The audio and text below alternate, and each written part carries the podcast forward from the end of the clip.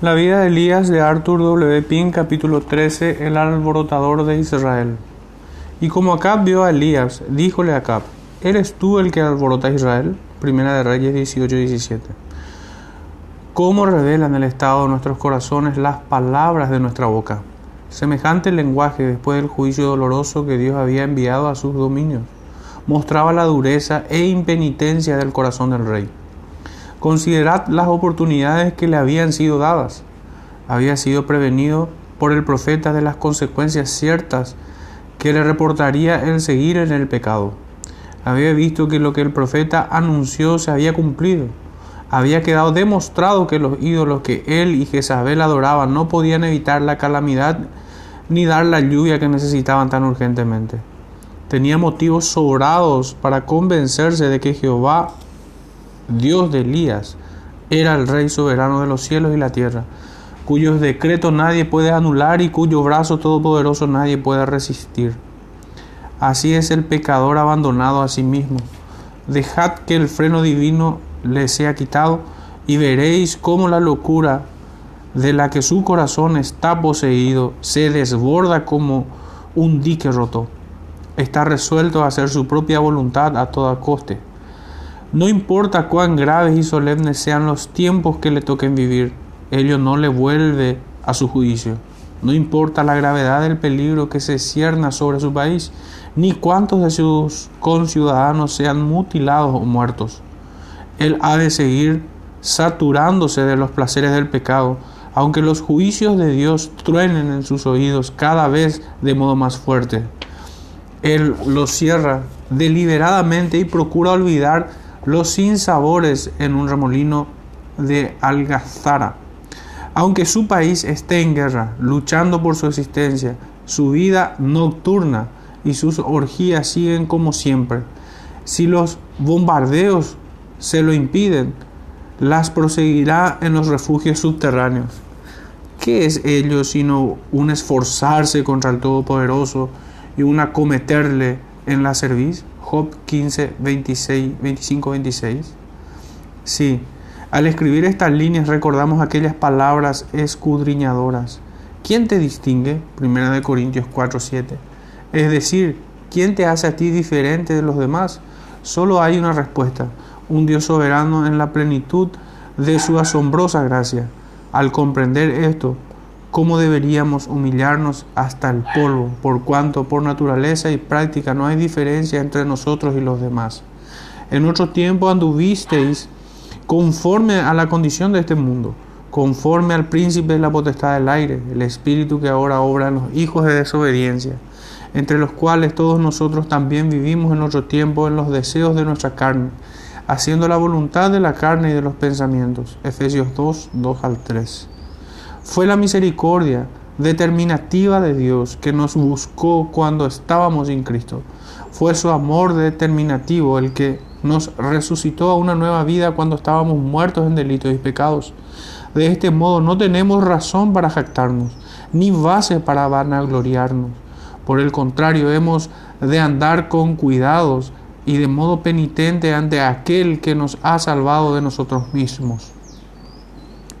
Y como Acab vio a Elías, díjole a Acab, ¿eres tú el que alborotas a Israel? Elías era quien, más que ningún otro, se oponía al deseo de Acab de unir Israel al culto de Baal, y de este modo, como suponía él, establecer pacíficamente la religión en la nación. Elías era quien, a sus ojos, era responsable de todas las aflicciones y sufrimientos que llenaban el país. No discernía la mano de Dios en la sequía, ni se sentía compungido por su conducta pecaminosa. Por el contrario, acá procuraba cargar la responsabilidad a otro y acusar al profeta de ser el autor de las calamidades que llenaban la nación. La característica del corazón no humillado y sin juicio que se duele bajo la vara de la justicia de Dios es dar la culpa al otro. Del mismo modo que la nación cegada por el pecado al ser azotada a causa de sus iniquidades atribuirá sus penalidades a los desatinos de sus gobernantes. No es cosa rara el que los ministros rectos de Dios sean calificados de alborotadores de las gentes y las naciones. El fiel Amós fue acusado de conspirar contra Jeroboam II y se le dijo que la tierra no podía sufrir todas sus palabras. Amos 7:10. El Salvador fue acusado de alborotar al pueblo. Lucas 23:5. Lo mismo se dijo de Pablo y Silas en Filipos. Hechos 16:20. Y en Tesalónica. Hechos 17:6.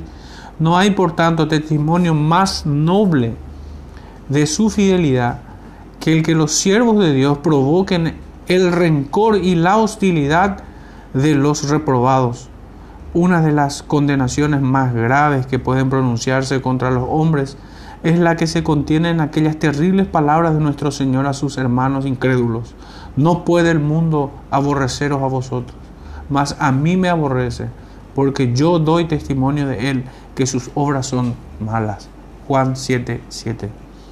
Empero, ¿quién no preferirá recibir todas las acusaciones que los acabs de este mundo puedan amontonar sobre nosotros que oír esta sentencia de los labios de Cristo?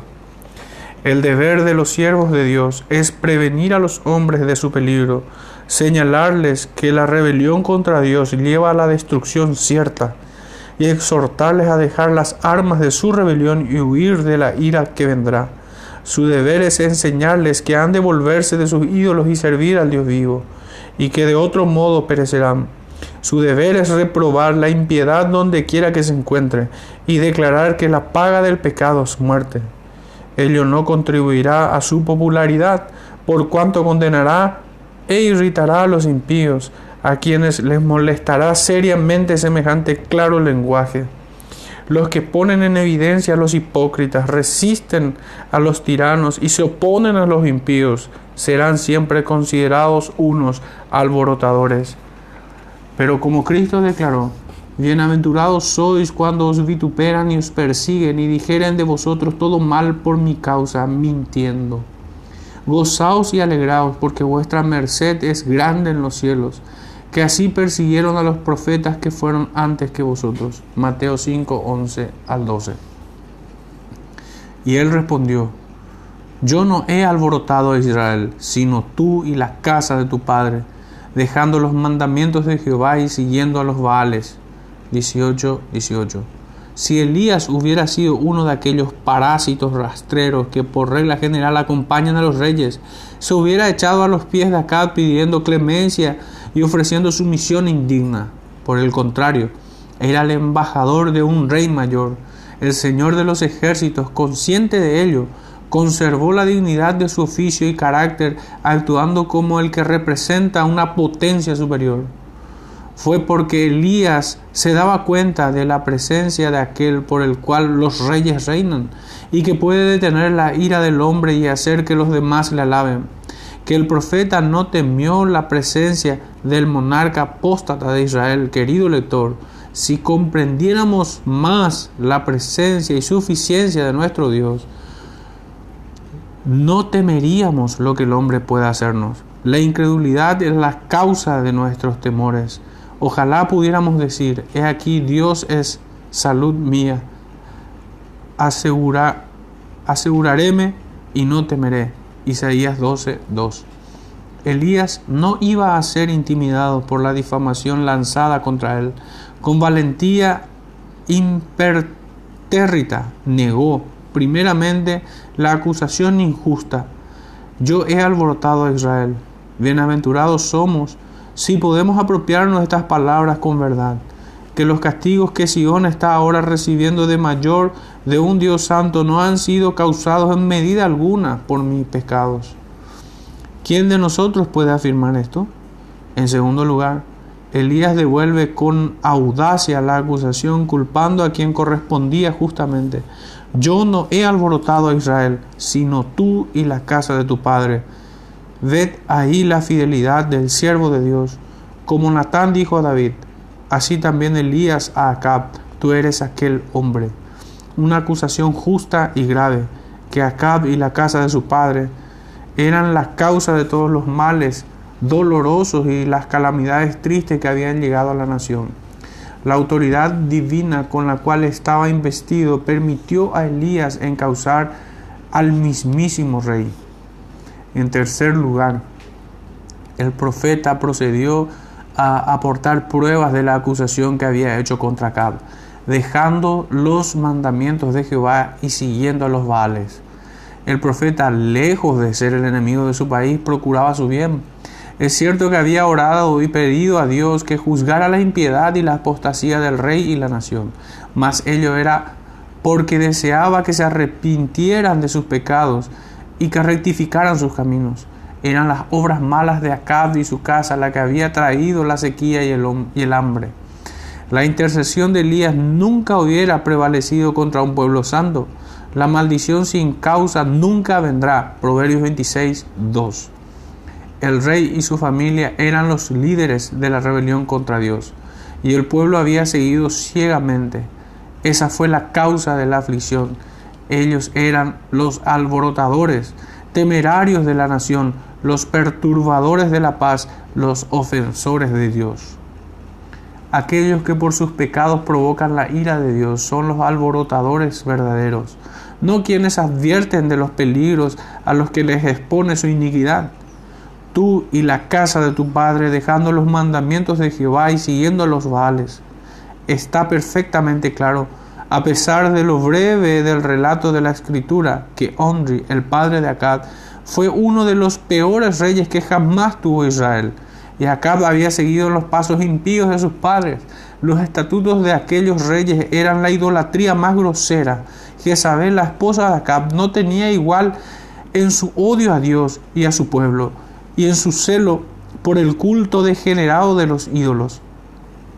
Su mala influencia fue tan persistente y efectiva que permaneció durante 200 años. Miqueas 6:16 y produjo la venganza del cielo sobre la nación apóstata, dejando los mandamientos de Jehová. Aquí reside la esencia y enormidad del pecado. Es sacudir el yugo divino, negarse a estar en sujeción a nuestro Hacedor y Rey. Es desconocer la intencionadamente al juez y rebelarse contra su autoridad. La ley del Señor es clara y enfática. El primer estatuto de la misma prohíbe de modo expreso el tener otros dioses aparte del Dios verdadero. Y el segundo prohíbe hacerse imágenes e inclinarse a ellas en adoración. Estos eran los terribles crímenes que Acab había cometido. Y son también en esencia aquellos de los que nuestra generación mala es culpable. Y ello es la causa de que el cielo nos mire ahora con ceño tan fruncido. Sabe pues y ve cuán malo y amargo es tu dejar a Jehová, tu Dios, y faltar mi temor en ti, dice el Señor de los ejércitos, Jeremías 2.19. Y siguiendo a los Baales, cuando se abandona al verdadero Dios, otros dioses falsos ocupan su lugar, Baales así en plural, por cuanto Acab y su mujer adoraban a varios dioses falsos. Envía pues ahora y, y júntame a todo Israel en el monte Carmelo, y los 450 profetas de Baal y los 400 profetas de los bosques, que comen en la mesa de Jezabel, versículo 19. Qué cosa más notable ver a Elías solo, odiado por Acab, no solo acusado acusando al rey de sus crímenes, sino también dándole instrucciones, diciéndole lo que había de hacer. No es necesario decir que su conducta en esta ocasión no sentó un precedente ni estableció un ejemplo a seguir para todos los siervos de Dios en circunstancias parecidas. El tisbita estaba revestido de extraordinaria autoridad del Señor, como se desprende de aquella expresión del Nuevo Testamento que dice, el espíritu y virtud de Elías, Lucas 1.17. Elías, en el ejercicio de esa autoridad, demandó que todo Israel se juntara en el Carmelo y que allí se reunieran también todos los profetas de Baal y de Astarot que se encontraban esparcidos por el país entero. Lo que todavía es más extraño es el lenguaje perentorio usando el, usado por el profeta. Dio simplemente las órdenes sin ofrecer explicación ni razón alguna acerca de su propósito real al convocar a todo el pueblo y a todos los profetas. A la luz de lo que sigue, el designio del profeta es claro lo que iba a hacer había de hacerse abierta y públicamente ante testigos imparciales. Había llegado la hora de ultimar las cosas, Jehová y Baal, por decirlo así. Habían de enfrentarse ante toda la nación. El lugar seleccionado para el encuentro era un monte en la tribu de Aser. lugar bien situado para que se reunieran las gentes procedentes de todos los lugares. Nótese que era fuera de la tierra de Samaria. Fue en el Carmelo donde se había construido un altar y en donde se habían ofrecido sacrificios al Señor. Versículo 30. Empero, el culto a Baal había suplantado incluso este servicio irregular al Dios verdadero. Irregular porque la ley prohibía la existencia de altares fuera del templo de Jerusalén. Solo había un medio de hacer que cesara la terrible sequía y el hambre resultante, y de que la bendición de Jehová retornara sobre la nación, que el pecado que había causado la aflicción fuera juzgado. Para ello, Acab había de reunir a todo Israel en el Carmelo. Como que el designio de Elías era establecer el culto a Jehová sobre una base firme y restaurar la obediencia del pueblo al Dios de Israel, había de poner las dos religiones a prueba y por un milagro tan magnífico que nadie pudiera poner objeción alguna. Y como que la nación entera estaba profundamente interesada en el asunto, había de tener lugar del modo más público y en un punto elevado, en la cumbre, cumbre del Alto Carmelo, y en presencia de todo Israel. Quería que todos se juntasen en esa ocasión para que pudieran ser testigos con sus propios ojos del poder y la soberanía absolutas de Jehová, a cuyo servicio habían renunciado y también de la absoluta vanidad de los sistemas idolátricos que lo habían sustituido. John Simpson escribe esto. Ello señala siempre la diferencia entre la verdad y el error.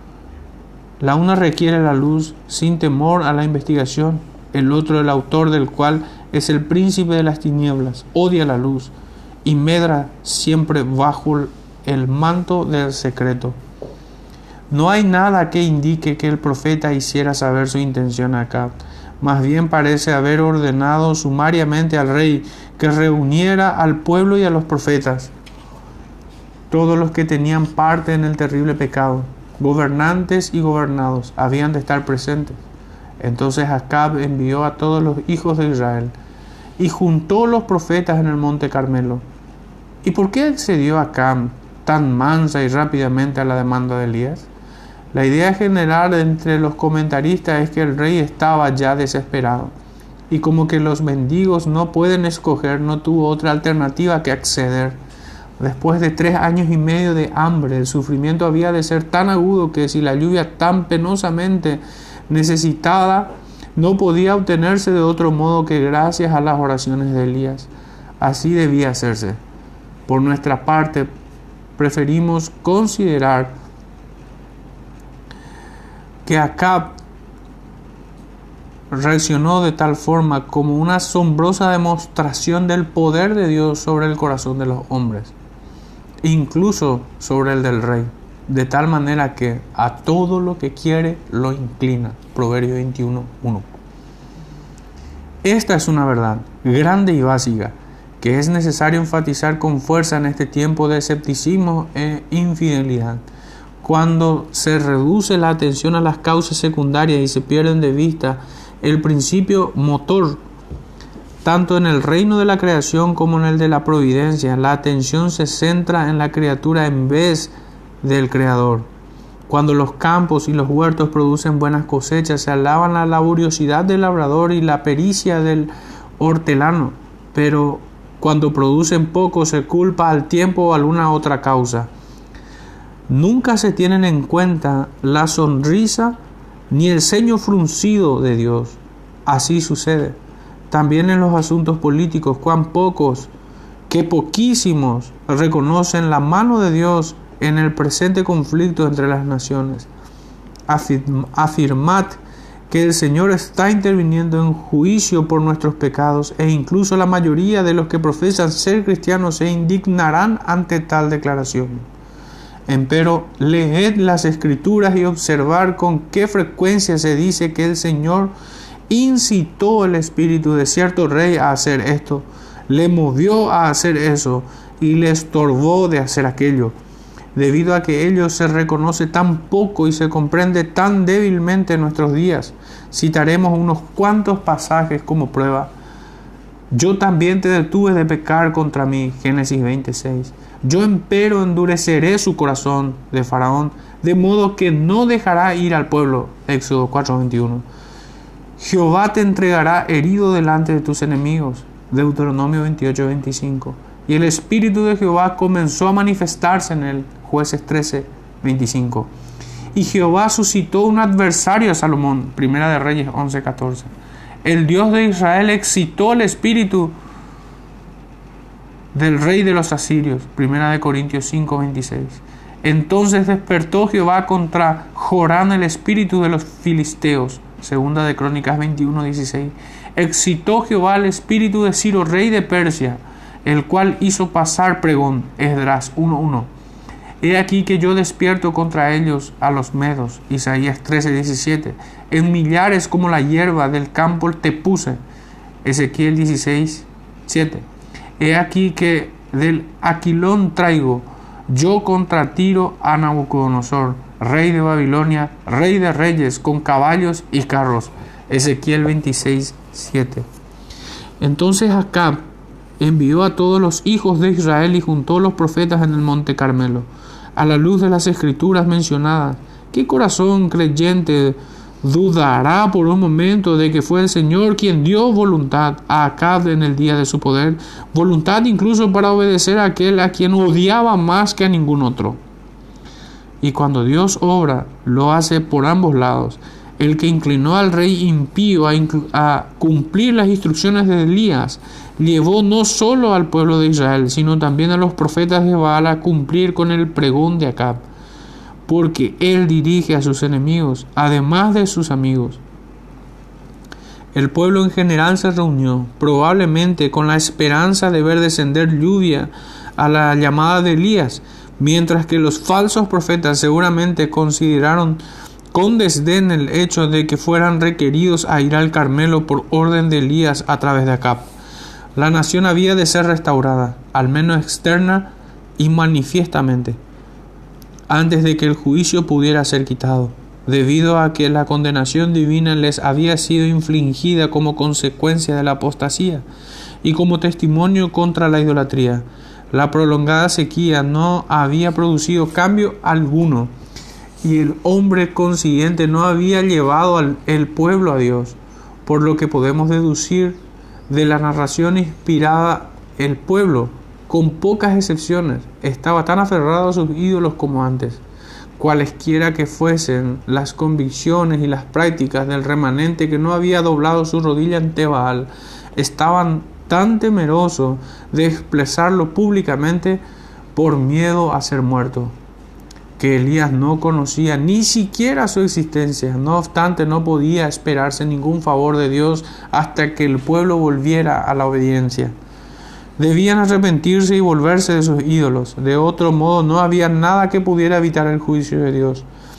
Aunque Noé y Samuel y Job hubieran intercedido, no hubieran inducido al Señor a retirarse del conflicto.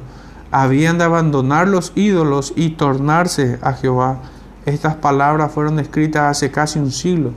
Con todo, son tan verdaderas y pertinentes ahora como entonces, por cuanto enuncian un principio permanente. Dios jamás cerrará los ojos al pecado ni disculpará la maldad, tanto si imparte su juicio a un individuo como si lo hace a una nación.